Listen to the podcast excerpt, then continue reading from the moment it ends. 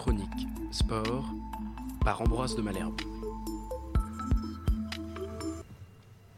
Ça y est, le coup d'envoi de la Coupe du Monde de rugby 2023 a été donné vendredi 8 septembre avec le match d'ouverture France-Nouvelle-Zélande dans lequel les Bleus se sont imposés dans la difficulté face aux All Blacks 27 à 13. C'est l'occasion de revenir aujourd'hui sur l'histoire de ce sport et notamment sur sa création légendaire. L'histoire commence en novembre 1823 dans une public school à Rugby, un petit village d'Angleterre à une centaine de kilomètres de Londres. Alors que les lycéens se préparent pour un match de football, ils n'imaginent pas que l'un de leurs camarades va changer le cours de, la partie, changeant par la même occasion le cours de l'histoire. Ce jeune homme, c'est William Webb Ellis. La légende raconte que ce jour-là, le lycéen a inventé le rugby. Mais comme le football, n'existait-il pas avant le rugby une version plus ancienne de ce sport qui l'aurait inspiré? Bien, il faut savoir que le rugby est un jeu dont les racines remontent au Moyen Âge et sont probablement communes à celles du football. Le principe est simple. Une soule, le ballon, doit être conservé par une équipe et emmené jusqu'à la base adverse pour marquer un but. À l'époque, les règles sont assez aléatoires. Il n'y a pas de durée de match précise et tous les coups sont permis, ce qui fait que le jeu pouvait être très violent et brutal. En effet, ce sport n'est pas encore une discipline très structurée c'est plutôt un passe-temps pour les bonnes familles. C'est un moyen de, de, fortifier son corps et de développer des valeurs de respect ou encore de solidarité. Mais revenons à notre fameux match de football. Le match commence. À la mi-temps environ, William Webelis, saisi d'un élan de folie, saisit le ballon à la main et l'emporte dans le but adverse. Sans le savoir, il vient de créer, sous les yeux ébahis de ses camarades de classe, un nouveau sport qui prendra le nom de sa ville, le rugby. Cette histoire a été racontée après la mort du jeune étudiant. Il est donc fort probable qu'elle ait été inventée de toutes parts. Le rugby avait besoin d'une légende fondatrice, et c'est celle-ci qui a été retenue. Le nom de Webb Ellis est néanmoins passé à la postérité, puisque le trophée du vainqueur de la Coupe du Monde de rugby porte son nom, trophée Webb Ellis. Sa statue figure toujours dans la cour de l'école de rugby avec une plaque commémorative. Mais qu'en est-il alors du fameux ballon ovale que s'échangent les joueurs? Quelques années plus tard, en 1835, le ballon ovale voit le jour. C'est un cordonnier, William Gilbert, qui fabriquait les chaussures de rugby de l'école, qui le conçoit, dans le but de le différencier par rapport à celui du football.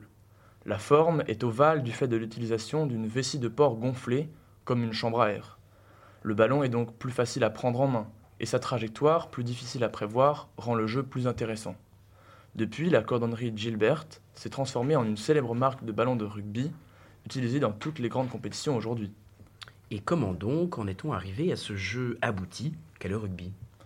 En 1845, l'école de rugby codifie les règles encore plus complètes. Cependant, il ne se distingue pas encore de son frère le football, et les deux sports restent liés pendant 40 ans. En effet, le rugby-football, nom que l'on donnait à l'époque au rugby, se joue encore essentiellement au pied, ce n'est qu'en 1863 que le rugby football est définitivement séparé du foot. La Rugby Football Union, la fédération, française, la fédération anglaise de rugby, est fondée en 1871. Pour arriver au rugby moderne, les règles ont changé plus d'une centaine de fois depuis 1845. Par exemple, l'essai ne vaut plus un point comme à l'origine, mais 5 points, et le nombre de joueurs par équipe est passé de 20 à 15. Même l'arbitre n'arrivera qu'en 1877, et le sifflet n'apparaîtra que bien plus tard encore. Mais si ce sport paraît relativement ancien, s'est-il pour autant diffusé aux quatre coins du globe? Le rugby se développe d'abord dans les îles britanniques, à côté de l'Angleterre, en Irlande, au Pays de Galles et en Écosse. Ensuite, il est propagé dans tout l'Empire, Australie, Nouvelle-Zélande, Afrique du Sud. Il arrive en France en 1872, quand des Anglais, installés au Havre, créent le premier club français. Grâce notamment au commerce du vin et aux négociants anglais, le rugby apparaît dans le Bordelais et les étudiants diffusent ce nouveau sport dans tout le sud-ouest. De fil en aiguille, le rugby arrive dans certains pays d'Europe comme l'Italie, la Roumanie ou la Géorgie grâce à la France.